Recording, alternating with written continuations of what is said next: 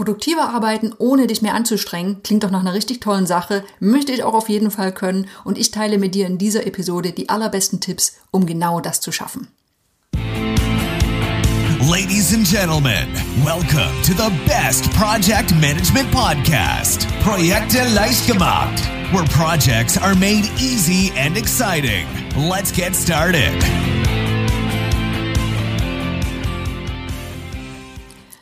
Hallo, hallo, hier ist Andrea vom Projekte Leichtgemacht Podcast und das ist der Podcast für pragmatische Projektmanager und solche, die es werden wollen. Wir bleiben, wie schon in der letzten Episode, beim Thema Selbstmanagement, Zeitmanagement, Produktivität, einfach weil wir wissen, dass das ein Thema ist, was so viele von unseren Lesern und Hörern wirklich umtreibt.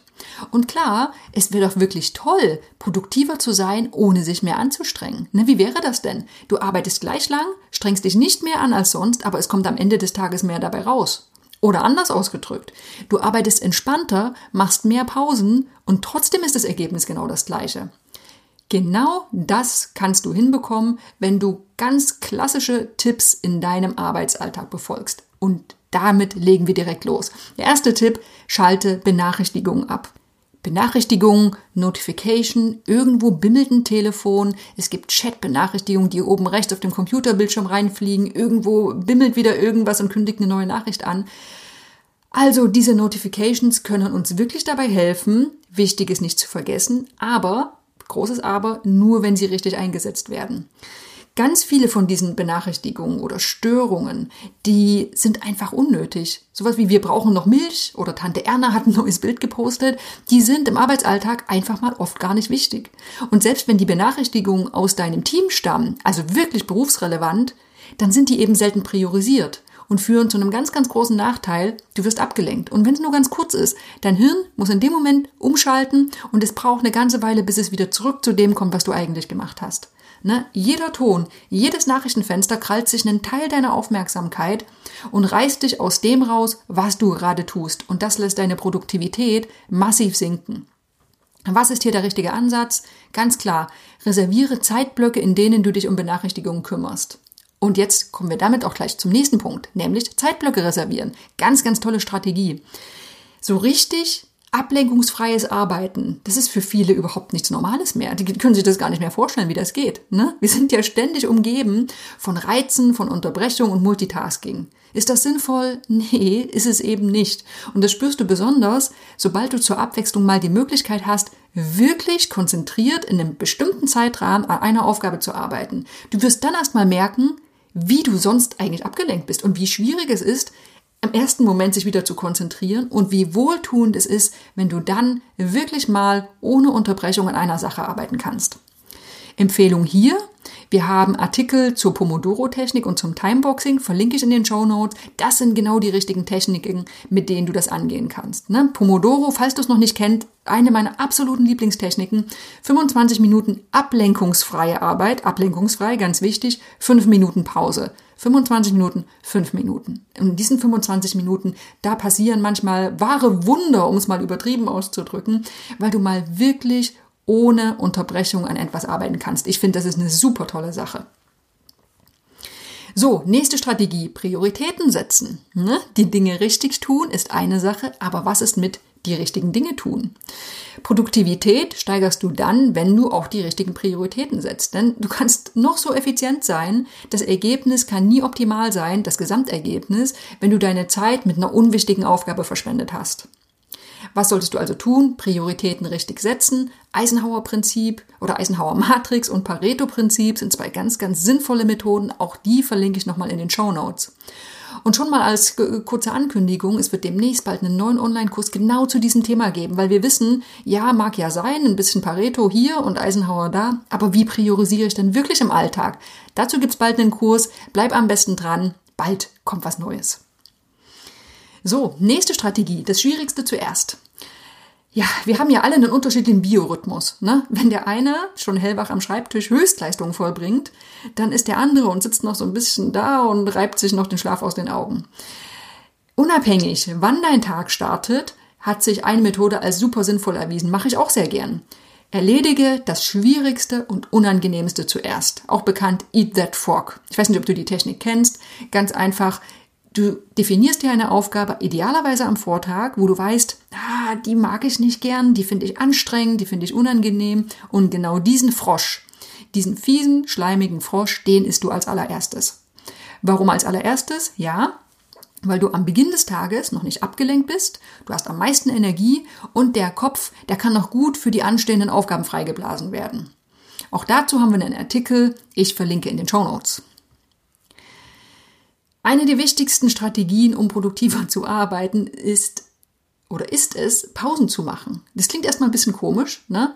weil es ist ja unlogisch, wie du mehr schaffen kannst, obwohl weniger Zeit investiert wirst. Aber es ist einfach so, sogar kurze Pausen von nur fünf Minuten helfen dabei, deinem Hirn eine richtige Auszeit zu geben, deine Stimmung aufzuhellen und den Kreislauf in Schwung zu bringen. Hast du sicherlich garantiert schon mal erlebt. Ne? Du sitzt eine gefühlte Ewigkeit an einem Problem fest, hast dich richtig festgebissen, kommst nicht weiter und dann machst du Pause und dann kommt plötzlich die Idee. Das ist genau ein Effekt, der dann wirklich deine Produktivität auch wieder steigert. Ganz wichtig an dieser Stelle, diese Pausen, die nutzt du natürlich nicht für soziale Medien oder dein E-Mail-Postfach. Ne? Dann kriegst du nämlich garantiert keine, keine, keinen Raum in deinem Gehirn. Sondern du stehst auf, du bewegst dich, du sorgst für Luftveränderung. Das kann auch einfach nur der Gang an die Kaffeemaschine und kurzer Plausch mit einem Kollegen sein. Danach wirst du produktiver arbeiten. Versprochen. Zwei tolle Strategien habe ich noch. Die erste, da wirst du wahrscheinlich sagen, ja, das würde ich wirklich gern tun. Und zwar reduziere deine Meetings. Ich wette, alle von uns kennen das. Wir sitzen manchmal in Besprechungen, in denen wir bis zur letzten Minute bezweifeln, dass das alles hier sinnvoll ist, dass das wirklich gut investierte Zeit ist. Wir alle wissen auch, Meetings können ungeheuer effektiv sein. Sie können Teilnehmer auf den gleichen Stand bringen und wirklich den entscheidenden Schritt zur Problemlösung beitragen. Aber Fakt ist auch, Viele Besprechungen laufen eben wenig effektiv ab, binden viel zu viele Personen, die Wichtigeres zu tun hätten. Also, schau mal kritisch auf deinen Meetingkalender. Kannst du denn wirklich zu allen Themen was beitragen? Und was geht dir verloren, wenn du irgendwo nicht teilnimmst? Das ist jetzt kein Aufruf zum Vermeiden aller Meetings, aber zumindest zum kritischen Hinterfragen, ob du deine Zeit noch besser investieren kannst. Ja, und die letzte Strategie, sage Nein und setze Grenzen. Das ist für manche ein absolutes Kinderspiel und für andere die allerschwerste Aufgabe überhaupt. Nein sagen. Ne? Denn was ist denn, wenn du endlich dein persönliches Zeitmanagementsystem gefunden hast, dich wirklich wohl damit fühlst und dann aber ständig gestört wirst und mit deiner Meinung nach wenig sinnvollen Aufgaben überhäuft wirst. Oder du wirst von Kollegen gebeten, mal eben das mal noch zu übernehmen.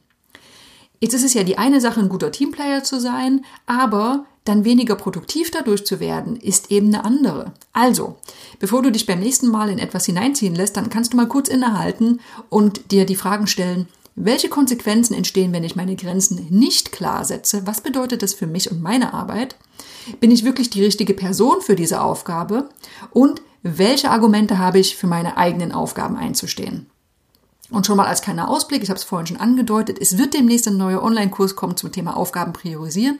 Und wir haben dem Thema Nein sagen und Grenzen setzen den ganzen Abschnitt gewidmet, weil wir wissen, dass das eine typische Hürde ist für diejenigen, die zwar selbst ganz gut priorisieren können, aber dann von außen immer wieder ja, Anfragen, Wünsche, Aufgaben bekommen, die sie eigentlich nicht erledigen sollten. Wie du damit umgehst, sei gespannt. Ich halte dich auf dem Laufenden, wenn dieser Kurs erhältlich ist.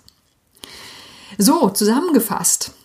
Wäre es nicht schön, wenn am Ende des Arbeitstages mehr und bessere Ergebnisse vorliegen, obwohl du nicht mehr Energie investiert hast? Ich fasse nochmal zusammen. Alle Tipps in diesem Artikel. Erstens, Benachrichtigungen abschalten, Zeitblöcke reservieren, Prioritäten setzen, das Schwierigste zuerst erledigen, eat that frog, Pausen machen, Meetings reduzieren und auch mal Nein sagen und Grenzen setzen. All diese Tipps, die helfen dir genau dabei, nämlich die richtigen Rahmenbedingungen zu schaffen, um in der gleichen Zeit mit gleichem Kraftaufwand mehr zu erreichen. Jetzt gebe ich auch zu, was bahnbrechend Neues war das hier garantiert nicht. Ne, das sind alles echte Klassiker, das sind bewährte Methoden, beliebte Methoden. Aber Woran hakt's denn? Sie werden eben oft nicht oder nicht konsequent eingesetzt. Und deshalb diese Episode nutze sie als Erinnerung und hoffentlich genau die richtige Motivation, um Dinge einfach mal wieder umzusetzen, wegzulassen und anders zu machen. In diesem Sinne, ich hoffe, du bist beim nächsten Mal wieder mit dabei. Ich freue mich drauf. This podcast is presented by ITTP, Virtual Education for Professionals. Learn all about project management, online, flexible, and of course, 100% auf Deutsch.